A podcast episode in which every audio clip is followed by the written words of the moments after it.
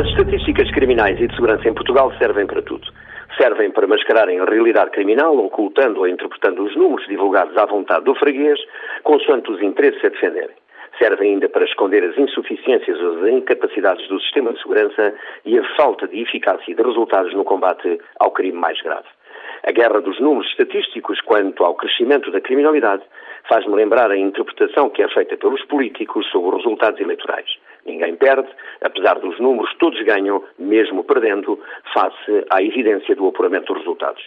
Todos foram vencedores das eleições por uma ou outra razão. Com a estatística criminal passa-se o mesmo.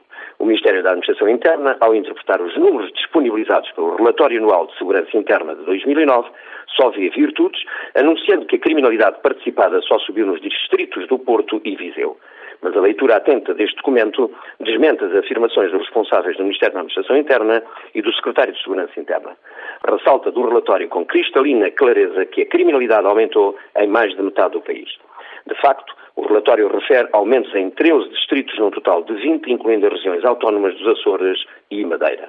Os portugueses deviam merecer mais respeito da parte dos governantes, de nada adiantando maquiar os números para tentar baralhar e esconder a realidade criminal em Portugal.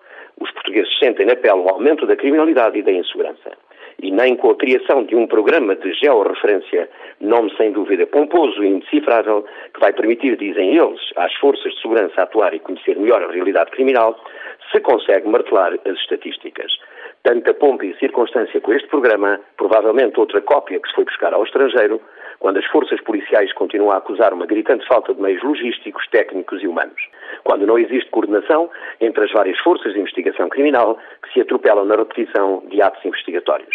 Mais do que um programa de georreferência que não serve para nada, o que as forças de segurança precisam é de estímulos, de confiança, de meios, de serem dignificadas e respeitadas na sua ação, de condições técnicas e humanas, de terem entre elas uma efetiva e eficaz coordenação e de serem melhor remuneradas. Já agora, para ser levado a sério, podiam ao menos ter escolhido para o dito programa um nome mais simples e bonito. Se calhar, o embrulho passava melhor, embora nunca tivesse a virtualidade de esconder as estatísticas da realidade criminal. Falar verdade é o nosso compromisso com os ouvintes da TSF.